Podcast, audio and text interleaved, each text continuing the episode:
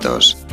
Our whole universe was in a hot, dense state that nearly 14 billion years ago expansion started. Wait, the earth began to cool, the autotrophs began to drool, Neanderthals developed tools, we built a wall. We built the pyramids. Math, science, history, unraveling the mystery that all started with a big bang. Brilliant. Big Bang Mado. Si pensamos que algo nos va a hacer mal, no se puede hacer mal, aunque sea totalmente inocuo. Eso es un efecto, el nocebo, más o menos. Y vamos a hablar de lo contrario. Si pensamos que algo nos va a hacer bien, nos va a hacer bien y se va a manifestar bien para nosotros, aunque sea completamente inocuo. Eso en ciencia es conocido como el efecto placebo. Y sobre ese efecto hablamos esta noche en Big Man Mado con Amado Martínez. Amado, muy buenas, ¿qué tal? Buenas noches, ¿cómo estáis? Hola. Hola, oye, a, mí me ha Hola, buenas noches. Me ha saltado una duda que yo seguramente que igual no tiene nada que, ver, pero ¿tendría alguna pequeña relación lingüística placebo con placer? Sí, de hecho viene del, latín, la raíz etimológica de la palabra placebo. Es como una especie de, de autoplacer, ¿no? Solo que para que el, el efecto placebo tenga, tenga efecto, tiene que mediar el engaño. Bueno, pues eh, y para demostrarlo vas a declinarlo, ¿no? Sí, eh, bueno, Rosa Rosae. placebo, placebae. placebo, placebae. Sí, sí, sí. Pero bueno. Te hemos pillado, te hemos pillado. Bueno, vamos a hablar de un señor, ¿no? El señor correcto. O sí. muy correcto. Es Right. Right, sí. Porque, mira, la, historia del señor Wright me gusta porque era un paciente con cáncer, un cáncer terminal que en los años 50 los médicos no daban ninguna esperanza salvo la de aliviar su dolor con cuidados paliativos, es decir, estaba ya desahuciado. Pero él no pensaba lo mismo, de todo lo contrario, de, hecho estaba sumamente alentado porque había oído hablar de un medicamento nuevo, el Criovicen, que prometía ser la panacea contra el cáncer y él se lo solicitó a su médico, que era el doctor Bruno Y le dijo que se lo administrase, por favor, que se lo administrase, que se lo pusiese. Y este, compadecido, pues accedió total, que tenía que perder, ¿no? Ya pues ya estaba en las últimas y dijo, bueno, pues el hombre quiere que se lo demos, se lo damos. Y un buen viernes recibió la primera inyección, este hombre, el señor Wright, que yacía en una cama febril, sumamente enfermo, y al lunes siguiente se lo encontró por los pasillos del hospital, de cháchara, con las enfermeras, súper animado. Y lo más sorprendente de todo es que los tumores se habían reducido a la mitad de su tamaño. Entonces, esta milagrosa recuperación iba viento en popa, pero a los dos meses los medios de comunicación explotaron con la noticia de que el criovicén tal vez no era tan efectivo, ¿no? Ahí se empezó a sembrar la sombra de la duda. Y el señor Wright, al oírlo, al oír eso en las noticias, tuvo una recaída bestial, se hundió. Pero su médico, el doctor Klopfer, decidió mentirle. Entonces le dijo, bueno, es que el Criovicen que te hemos administrado es caduca pronto, el lote que teníamos, no sé qué, pero acabo de recibir un lote, otro lote, le dijo, el doble de efectivo. Y le inyectó una solución salina, es decir, nada, inocua, no le inyectó nada, ningún medicamento, para entendernos, y ¿Cuál fue el resultado? Pues que este hombre se recuperó incluso el doble mejor que la primera vez, porque le dijo que era el doble de bueno, el doble de eficaz. Y los tumores casi, casi habían desaparecido prácticamente ya. Todo habría ido bien, de no ser porque las noticias volvieron a estallar con el tema del Creovicen esta vez para anunciar definitivamente que este medicamento no servía para nada. Y el doctor Klopfer se quedó sin subterfugios y Bright se hundió en la miseria y el cáncer volvió para quedarse hasta acabar con su vida. En 1957, Bruno Klopfer, este médico de la Universidad de California en Los Ángeles, presentó la historia clínica de Wright en un artículo titulado La dimensión de la influencia psicológica en el cáncer.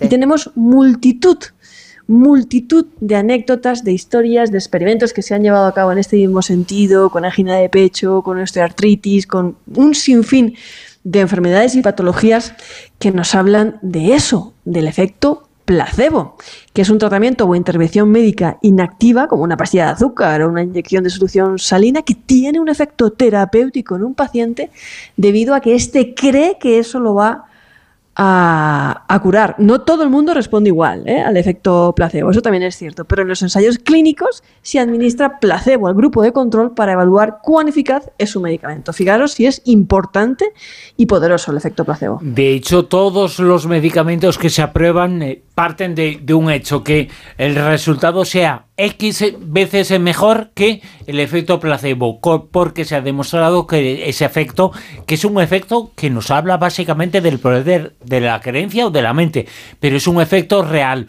y cuando hay mayor bueno, pues en mayor eh, mm, beneficio del efecto placebo es cuando se puede aspirar a que un medicamento se pueda aprobar o no. Es la tabla que se utiliza para medir la validez o no de un medicamento. Correcto, totalmente correcto. Yo hace años entrevisté al doctor Irving Kirch, que dirige el programa de estudios placebo, de estudios en la Universidad de Harvard, y mm, bueno, hace unos años a mí me dijo cosas curiosísimas. Es que este es un tema que te enamora, de verdad. A mí me encanta. él, él, me dijo, por ejemplo, son cosas tan curiosas como esta, de verdad, pero es que esto es real. Nosotros, nosotros creemos que una cápsula nos cura más que una pastilla.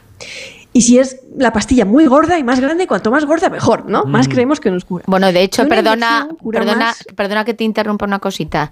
Hay gente, sobre todo mayor, gente que va a los ambulatorios y cuando entran a ver al médico, me duele esto, ta, ta, ta, ta, y a lo mejor pues el médico, según lo que le está viendo, pues piensa que no necesita ningún medicamento y, y no me va a mandar una pastilla y no me va a mandar nada, porque si no, es que no me voy a curar.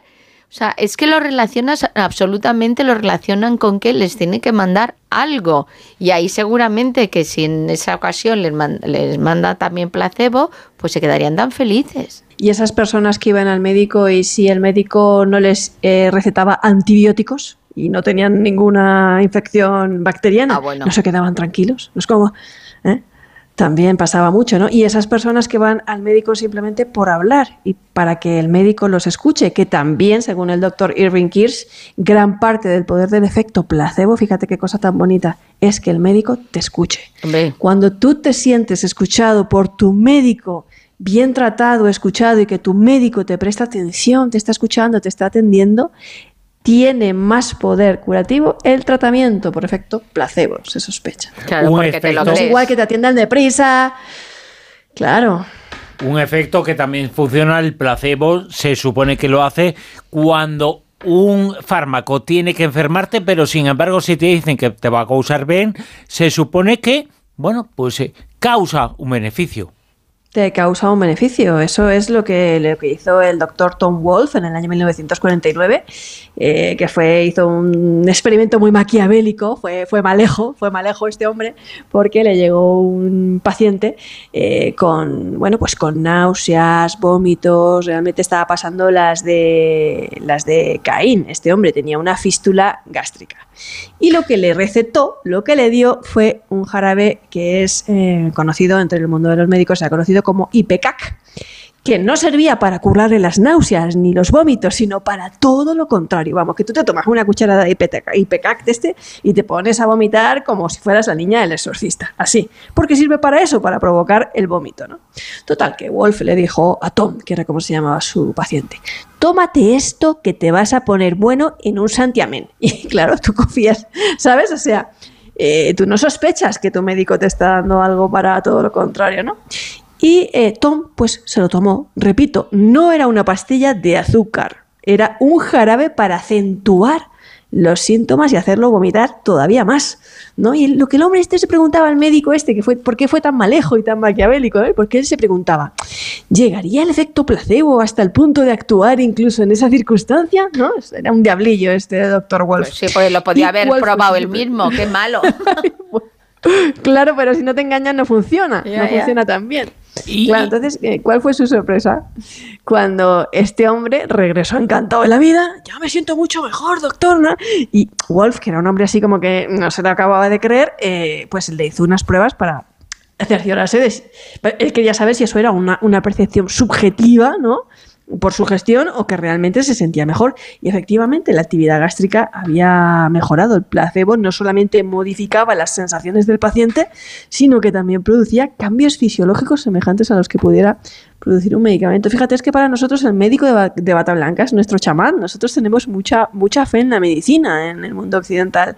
Y mm, para nosotros, pues, igual que os decía que pensamos que una cápsula, una píldora cura más que una pastilla, también creemos que una píldora, si es de color azul, cura más que una inyección es, bueno, súper curativa. O sea, tú vas al médico y te pone una inyección y te dices, ya estoy bueno, y sales de allí, bueno, súper contento porque te has pinchado en el culete. Bueno, yo, yo de pequeña voy a contar una anécdota. A mí, eh, pues claro, lo típico, yo debía de tener unos problemas tremendos de, de anginas y tal.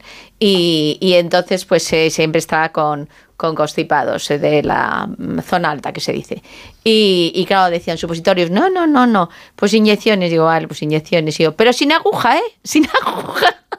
y me ponían una cantidad de inyecciones y siempre me hacían como el paripé, que eran sin aguja. Y yo cuando notaba el pinchazo, no, claro, como era por detrás, nada, nada, nada, nada. Y, bueno, es, es, en plan risa, imagino que a alguna persona le pasa algo similar. A mí me aterrorizaba cuando venía el practicante a mi casa. Claro, es que siempre hay una creencia y esa creencia a veces es más poderosa incluso que la realidad. Incluso creemos hay gente que cree y eh, es un hecho, es una evidencia que el agua de Lourdes a algunas personas la ha curado. Pero ¿la ha curado por el agua o la ha curado por el efecto placebo? Fíjate, eh, aquí hay un experimento importante. Yo me acuerdo que mi tía Pascuala, cuando era pequeña, me regalaba botellitas de estas de Lourdes con forma de virgen, que venía así como en un tarro de, de, de, plástico que tenía la forma de la virgen. Claro, mis padres decían, ah, eso no sirve para nada. Y ella me decía, bueno, pero ella se la toma con toda su fe. Yo era pequeñica, no sé ni para qué me lo tomaba, ¿no?